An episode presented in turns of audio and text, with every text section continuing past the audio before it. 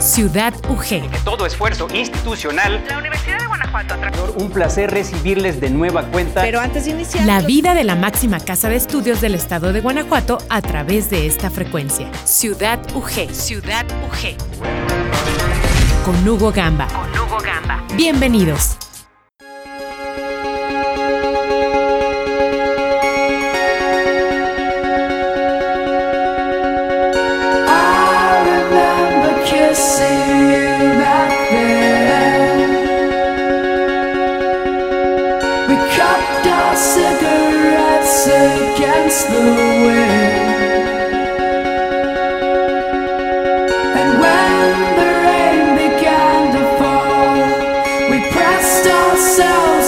against the wall and you square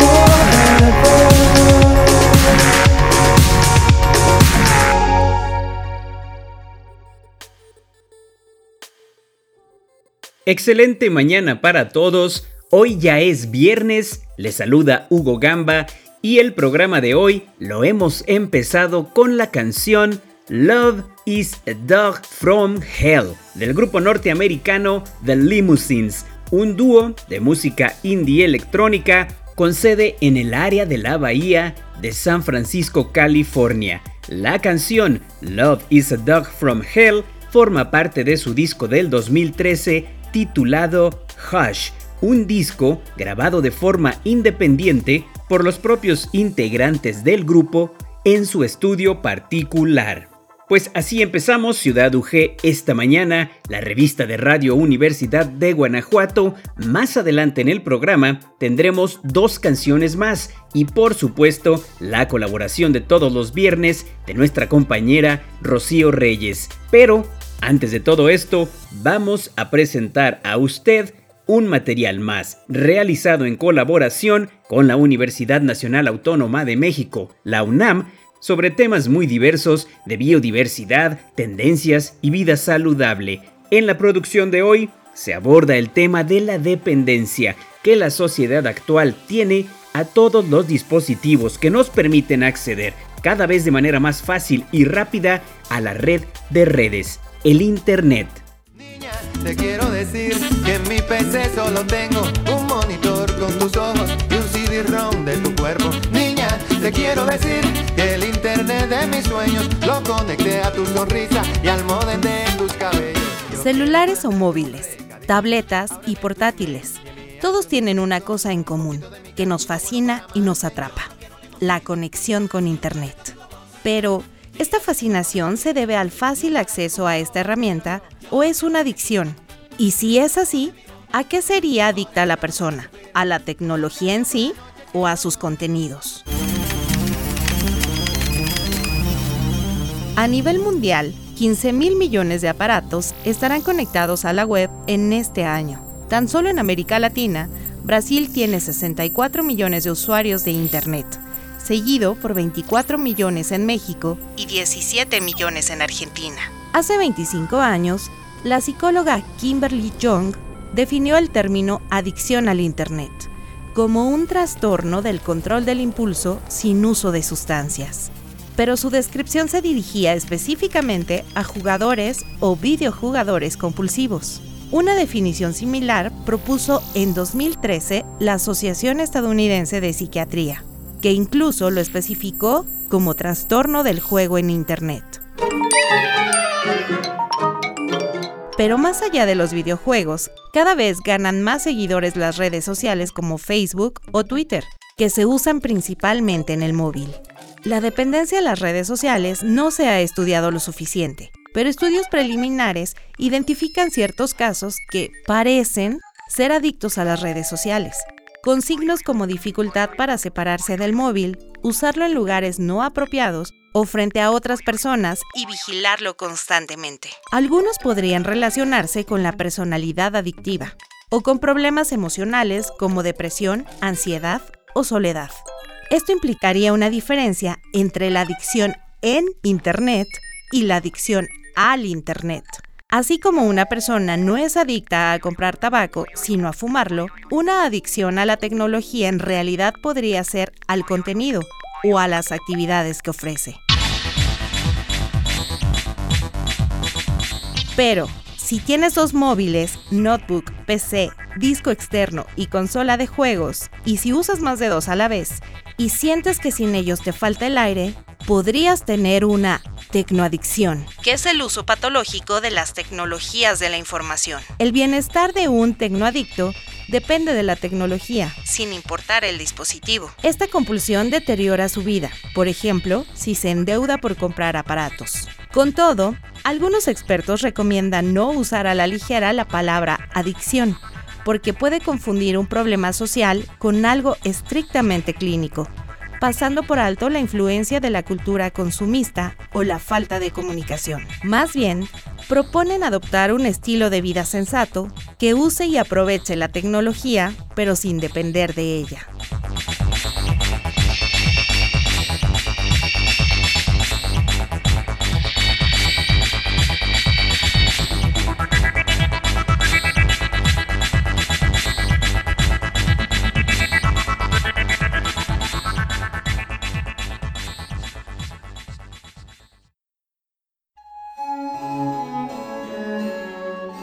Jueves 20 de septiembre de 1810. Las autoridades españolas del ayuntamiento de Celaya abandonaron la ciudad ante el temor de un ataque por parte de los insurgentes. Al despuntar el día, Hidalgo entra a la ciudad a la cabeza de su ejército, seguido por una multitud de gente. El cura de Dolores se hospeda en el Mesón de Guadalupe, desde donde arrojó monedas a la población y permitió el saqueo de la ciudad para obtener recursos y clamar a sus seguidores.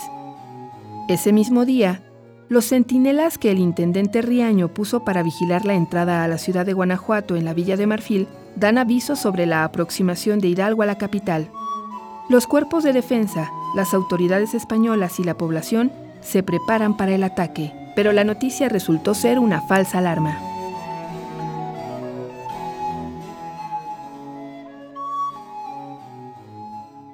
Radio Universidad de Guanajuato. Para continuar con nuestro programa de hoy, le tengo lista la canción Nothing But Love de la banda de rock inglesa originaria de Manchester, James, un grupo formado en 1982 y que gozó de cierta popularidad durante la década de 1990, en la que consiguió cuatro top 10 en la lista de singles del Reino Unido y 9 en la lista de álbums del Reino Unido. Los sencillos más conocidos de esta banda incluyen canciones como Come Home, Sit, She's a Star y Lade, que también se convirtió en un éxito en la radio universitaria estadounidense. La canción que le propongo escuchar hoy, Nothing But Love, fue originalmente incluida en el álbum Girl at the End of the World, un disco que volvió un poco a las clásicas secciones de ritmo de baile mediante el uso de la electrónica que brindaron el éxito a la banda. El disco, algunas semanas después de su lanzamiento, alcanzó el número 2 en la lista de álbums del Reino Unido y recibió críticas favorables por parte de la mayoría de los críticos musicales. Del reciente año del 2016, le invito a escuchar a James y su canción Nothing But Love.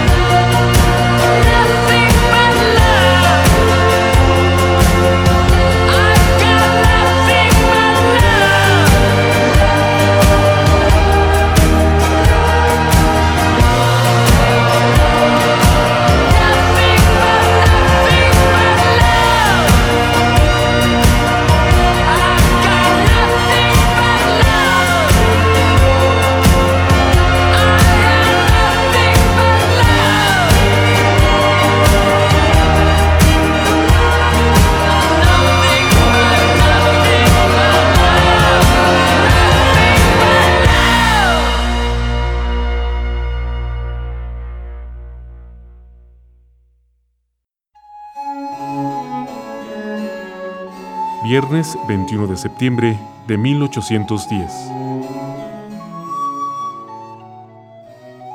Los saqueos continúan en Celaya, en la plaza principal junto a la iglesia de San Antonio. Hidalgo es proclamado por la multitud como el generalísimo de las Américas. Allende es nombrado teniente general y Juan Aldama como mariscal. Ese mismo día, el cura de Dolores escribe al intendente Riaño, jefe político y militar de Guanajuato, para que rinda toda la intendencia.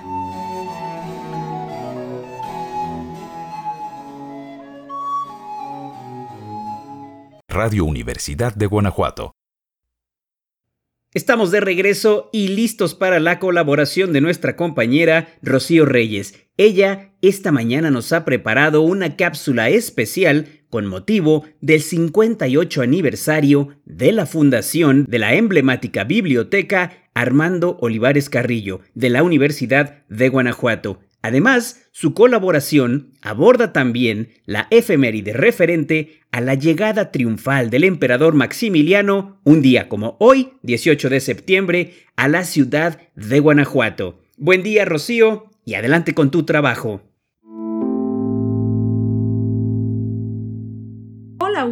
El día de hoy quiero compartir con ustedes dos hechos históricos que sucedieron alrededor de estas fechas. El primero es la conmemoración del 58 aniversario de la Biblioteca Armando Olivares, que un día como ayer, 17 de septiembre, se inauguró.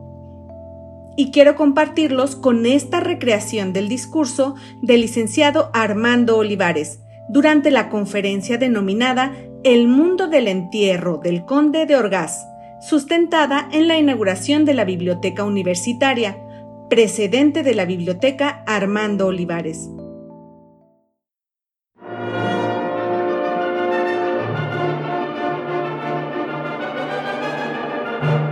La crítica tradicional, al analizar el entierro del conde de Orgaz, de El Greco, cayó en el simplismo de entender separados los mundos de lo terrenal y lo celeste, adscribiendo al primero una representación realista y al segundo un idealismo estético claramente diferenciables. Pero se me dirá, ¿qué queda del mundo de los reyes? Pues algo ciertamente valioso. No me refiero a la estatuaria de los sepulcros de mármol guardados en viejas catedrales. Me refiero a la valiosa construcción del mundo jurídico internacional. La investigación en la historia sería un mero e inútil pasatiempo intelectual si no sacáramos de ella reglas valiosas para nuestro vivir contemporáneo.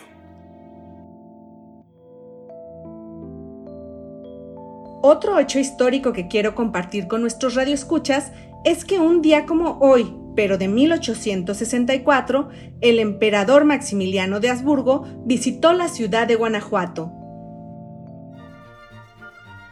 Maximiliano tenía el propósito de rendir justo reconocimiento a los héroes nacionales, rescatarlos del olvido, y planeó su visita a la ciudad de Guanajuato para llegar el 15 de septiembre y después continuar su viaje en Dolores Hidalgo, y estar presente en esta ciudad justo el 16 de septiembre, en el mismo lugar que Hidalgo había iniciado el movimiento de independencia, solo que debido a una enfermedad se aplicó un plan de emergencia en la ciudad de Irapuato. Y por fin pudo llegar hasta el día 17 de septiembre a la ciudad de Guanajuato, haciendo su arribo al mineral de Mellado en donde se hospeda en el convento de la Merced. Al día siguiente, el 18 de septiembre, hace su entrada triunfal a Guanajuato. En la ciudad había consulados de Inglaterra, España, Prusia y Portugal. Todos ellos le dieron una gran bienvenida. Banderas francesas y mexicanas decoraban postes y balcones en todo el recorrido. Maximiliano recorrió toda la ciudad, visitó escuelas, incluido el Colegio de la Concepción, actualmente lo que conocemos como nuestra Universidad de Guanajuato, donde fue recibido por su director, don Diego Velázquez de la Cadena. Después de conversar con profesores, recorrió minuciosamente las instalaciones del colegio, en donde le llamó principalmente la atención su biblioteca, el laboratorio de química y los gabinetes de mineralogía y física. Después subió a la azotea del edificio, en donde pudo admirar con un anteojo el paisaje guanajuatense, especialmente los cerros y las montañas que le recordaron sitios celtas del norte de Europa. Al finalizar su visita, el emperador Maximiliano le concedió la Cruz de Caballero de la Orden de Guadalupe al director del Colegio del Estado. ¿Lograste imaginar esta escena? Espero que sí. Eso es todo por mi parte. Se despide de ti, Rocío Reyes. Muchas gracias a Rocío Reyes por este material. Como cierre para nuestro programa de este viernes, hemos dejado otra canción. Se trata de Dance for You, de la banda de rock indie estadounidense originario de Brooklyn, Nueva York, Dirty Projectors. Desde su formación, los Dirty Projectors han lanzado ocho álbumes de estudio y la canción Dance for You pertenece a su álbum Swing Low Megalan del 2012, un disco que recibió una gran aclamación de la crítica y aumentó significativamente la exposición de la banda. Actualmente, el grupo tiene su sede en Los Ángeles, California, y está en proceso de lanzar lo que será su noveno álbum este mismo 2020. Del 2012, le dejo con los Dirty Projectors y la canción Dance for You.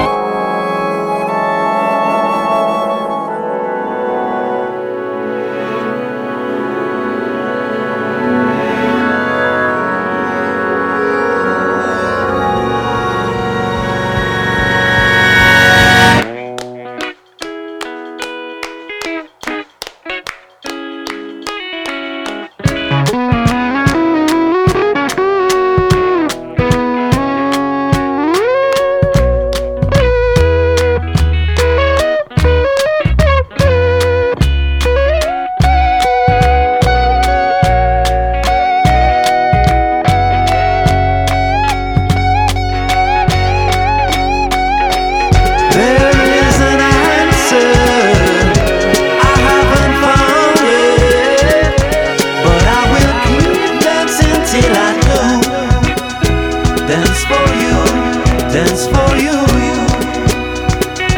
Dance for you, dance for you, dance for you. Dance for you, dance for you, dance for you. Dance for you, dance for you, dance for you.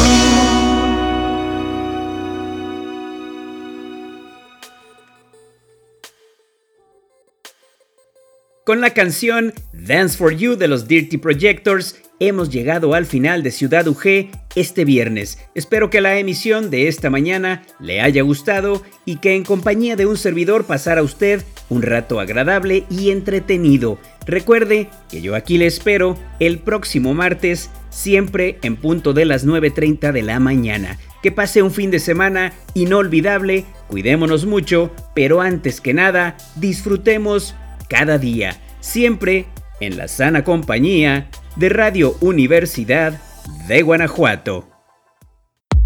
Hasta aquí la emisión de hoy. Gracias por acompañarnos. Nos escuchamos en la próxima emisión de Ciudad UG. Ciudad UG. La vida de la máxima casa de estudios del estado de Guanajuato a través de esta frecuencia. Ciudad UG. Ciudad UG. Con Hugo Gamba. Hasta la próxima.